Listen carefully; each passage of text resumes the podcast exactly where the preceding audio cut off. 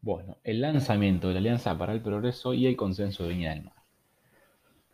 Lo que ya dijimos de mm, la Alianza para el Progreso más o menos se repite. Estados Unidos pensaba que contribuir a la evolución económica y social de las naciones no comprometidas llevaría al desarrollo de sociedades que simpatizarían con su estilo de vida. América Latina se veía enfrentada solo a dos alternativas, reforma o revolución. En forma más amplia, el programa de la Alianza para el Progreso y en particular su retórica inicial estaba muy influido por un importante segmento del pensamiento latinoamericano, representado por la CEPAL. Su principal aporte doctrinario fue a través de quien fue su secretario ejecutivo Raúl Prebisch.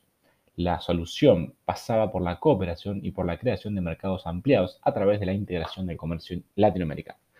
Sus ideas impulsaron el MCCA, Mercado Común Centroamericano, y la ALALC bueno, en la Carta de Punta del Este el programa tenía tres objetivos oficialmente declarados, crecimiento económico, cambio estructural y democratización política.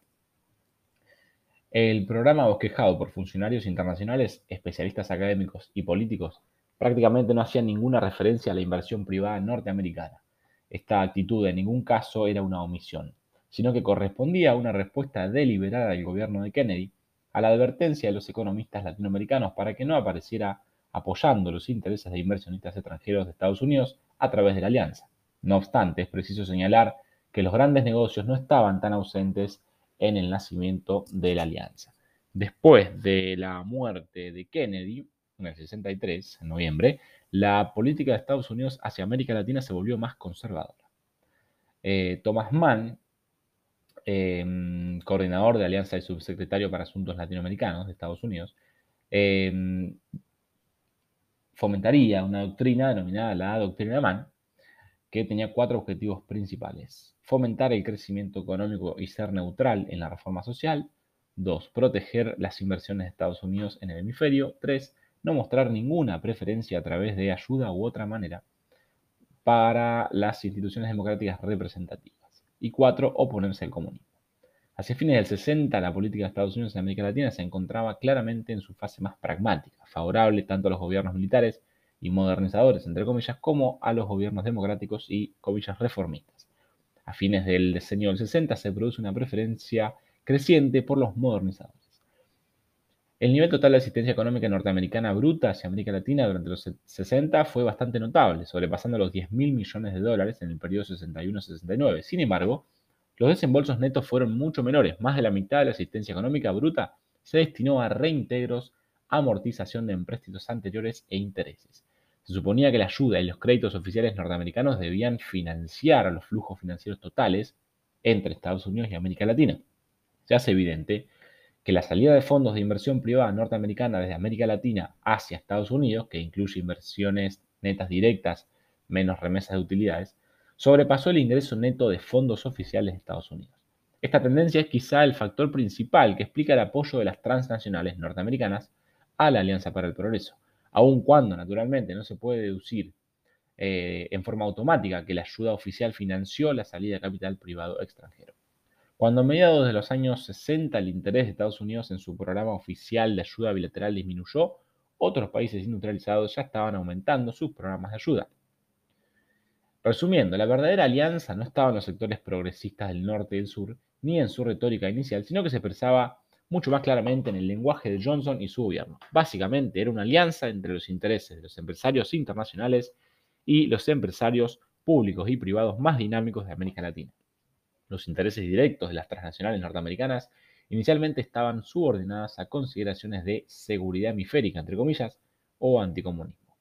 La alianza eh, ayudó a sostener la última etapa del modelo de sustitución de importaciones, ayudando a suministrar recursos para crear infraestructura, la inversión productiva y social necesaria para el mantenimiento de este modelo. La interpretación del estilo de desarrollo y crecimiento de posguerra, el desarrollismo, en el caso de América Latina, adquirió la forma de la Alianza para el Progreso.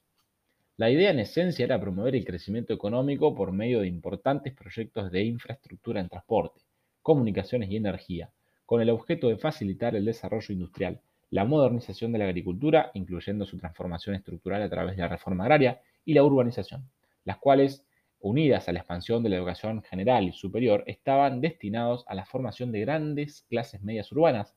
Estas, al compartir el estilo de vida, los patrones de consumo y los valores del mundo desarrollado serían los pilares de un desarrollo económico de carácter capitalista bajo un sistema político democrático, estrechamente vinculado a la Alianza Atlántico Norte, del Atlántico Norte. A pesar de sus deficiencias, significó tomar en cuenta importantes criterios sociales, lo que hizo que su repercusión del bienestar de la mayoría de los habitantes de los países receptores fuera mucho más positiva que los flujos privados en los años 70. El consenso de Viña del Mar. Se denomina consenso de Viña del Mar a los acuerdos que surgen en una reunión latinoamericana realizada a nivel ministerial en mayo del 69. Tuvo origen en una reunión de la SECLA, Comisión Especial para la Coordinación Latinoamericana, creada en Alta Gracia en el año 64, antes de la primera UNTAD, Conferencia de Naciones Unidas sobre Comercio y Desarrollo, a fin de coordinar una posición latinoamericana e identificándose con los países en desarrollo. El consenso de Viña del Mar afirmó la personalidad distintiva de América Latina, la atmósfera en la que se alcanzó era de creciente desencanto por los resultados de la Alianza para el Progreso. Es importante recordar la, situación de algunos de los países latinoamericanos. En ese momento había presiones nacionalistas en los países que fueron protagonistas del consenso de Viña del Mar. En Panamá, Omar Torrijos, en Perú, el general Velasco Alvarado, nota al pie, el gobierno de Belaunde de Terry, 1963-1968, no había podido vencer a la oposición obstinada en las reformas sociales. Velasco Alvarado asume en 1968. Entonces, expropia las propiedades petroleras estadounidenses, que era IPC, se nacionaliza la banca, los recursos mineros, la pesca, se promulga la ley de reforma agraria, reconoce el gobierno de Cuba y establece relaciones comerciales con la Unión Soviética y países socialistas, y reclama 200 millas de jurisdicción marina y reclama en ellas derechos de pesca exclusiva en sus aguas territoriales y el derecho de protegerlos de la explotación de las grandes potencias marítimas. Esta propuesta fue apoyada por otros países del litoral pacífico como Chile, Ecuador y Argentina y Brasil también. Esta situación le acarrió a Perú una serie de disputa, una seria disputa con los pesqueros piratas norteamericanos. Velasco Alvarado no era socialista, sino eh, nacionalista y desarrollista. Era un nuevo, era un rasgo nuevo el hecho de que una revolución social fuese dirigida por un gobierno militar antes aliado a Estados Unidos. Volvemos entonces. Omar Torrijos, en Perú el general Velasco Alvarado, en Bolivia Alfredo Obando Candía y en Chile el gobierno de Eduardo Frei mm, de Chile, sí, con presiones más radicales y nacionalistas, que fue em, en esta ocasión el principal partidario de una mayor unidad latinoamericana y de vigorizar la región ante Estados Unidos.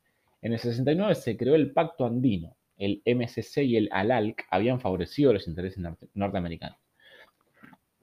El Pacto Andino tenía un fuerte rol del Estado para distribuir equitativamente las industrias y lo más importante, la, entre comillas, decisión 24, establecía un trato común a los capitales tecnológicos y extranjeros para evitar la competencia de eh, atraerlas a cualquier precio. Tenía también una especie de código de conducta para las empresas transnacionales.